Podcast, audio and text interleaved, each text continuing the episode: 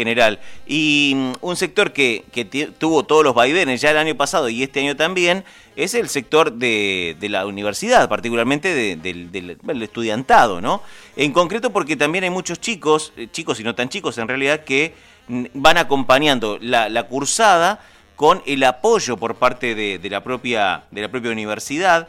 Y en este sentido hay un trabajo que tiene que ver más que nada con el perfil social y es lo que hace la Secretaría de Bienestar Estudiantil. Y bueno, justamente vamos a hablar con ellos para que nos cuenten bien. El año pasado, como todos en la educación, en pandemia tuvimos que eh, adaptar las políticas que veníamos trayendo de acompañamiento a, los alumnos de manera presencial a la virtual. Eh, lo que siempre hemos tenido en la Secretaría de Bienestar Estudiantil y desde el área social han sido programas de becas propios y eh, otros de, con, otras fundaciones o instituciones. Y el año pasado eh, se implementó para mm, acompañar la emergencia, que fue teniendo distintos momentos, ¿no? eh, líneas de subsidios eh, de, de, tramitación abreviada en lo administrativo para poder acompañar las emergencias que se nos iban presentando. Y las emergencias fueron cambiando de, este, de, variable eh, a medida que fue pasando la pandemia. Claro. Al principio eh, fue acompañarlos a regresar a sus casas. Eh, fue de un día para el otro, un día este, se cortaron las rutas, un día estaban todos acá y había y tenían que llegar a su lugar de origen de nuevo. Claro. Muchos de ellos recién habían venido y recién habían venido de lejos. Eh, eso fue al principio, después eh, fue acompañar la emergencia alimentaria. Hay chicos, sobre todo los ingresantes que habían se habían instalado, se, se habían instalado y no tenían muchos de ellos ni cuentas abiertas por su familia. Claro. Eh, hasta que los bancos este, acompañaron con la digitalización de la apertura de cuentas y demás, bueno, fue acompañar esos procesos eh, con, con la mejor voluntad y el acompañamiento de toda la institución universitaria en, en, encontrar las formas, las dinámicas que tampoco nosotros las, las teníamos que estar este, eh, inventando en, en, ese momento. Eh, y después apareció el gran problema que aún hoy persiste y nos acompaña, que es el de la conectividad. Claro. Eh, la conectividad, nosotros eh, pasamos por distintas instancias en el acompañamiento. Al principio fue subsidiar este, la compra de tarjetas, subsidiar eh, la conectividad de, manera individual. Y luego eh, vino una propuesta de del CIN con este eh, con, con el RENAPER que armaron una em, aplicación que los chicos se bajan en el teléfono y esa aplicación les permite tener conectividad gratuita. Ah, genial.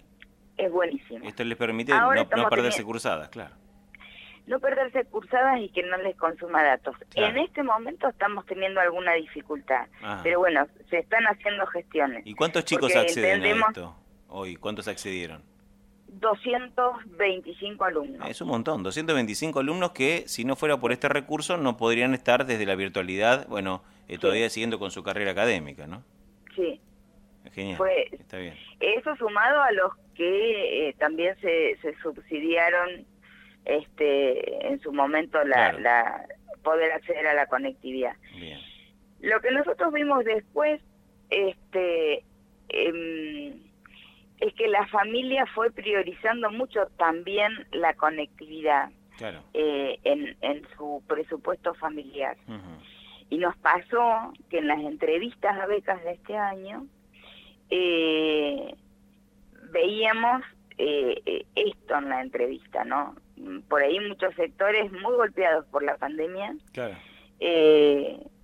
con, con pérdida de, de trabajo, eh, con la falta inclusive hasta de la changa, eh, pero con la familia haciendo el esfuerzo por mm, tener la conectividad. Y el planteo puntual, en muchos de los ingresantes que entrevistamos, eh, fue, bueno, este año si sigue virtual,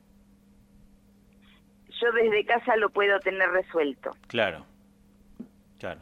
Fue un alivio. Si el año que viene me tengo que instalar... No lo puedo. No sé.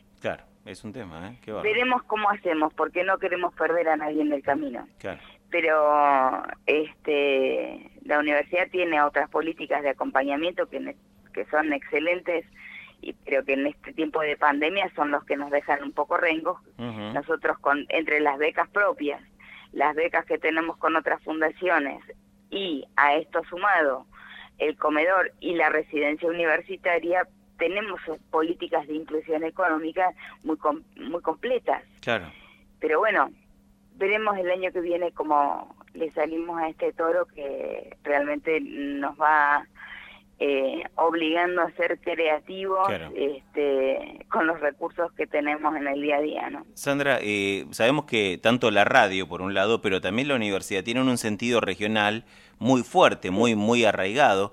Y, siempre, siempre, me pongo a pensar a ver este tipo de entrevistas si puede servir de puente resolutivo para alguna familia. Si alguien, este, o, el alumno o los padres están escuchando Radio Tandil ahora y dicen, che, ¿por qué no preguntamos si no nos pueden dar una mano para que no se complique justamente la continuidad del aprendizaje? Eh, ¿Cómo pueden hacer para contactarse con Bienestar Estudiantil? Mira, nosotros centramos todo, centralizamos todas las consultas en un correo. A ver bienestar. Sí. Arroba rec. Sí. RS de rectorado. Arroba rec. Punto. Unicen. Bien. Punto edu. Punto ar. Perfecto. Perfecto. Ahí todo por mail. ese correo. Sí. Sí. Sí, porque este presencial no... No, presencial no y ordena mucho más también porque queda, queda ahí el, el documento de la gestión, claro. Nosotros este, tenemos eh, equipo de trabajo en todas las sedes, eh, profesionales, trabajadoras sociales designadas a cada una de las unidades académicas de las facultades.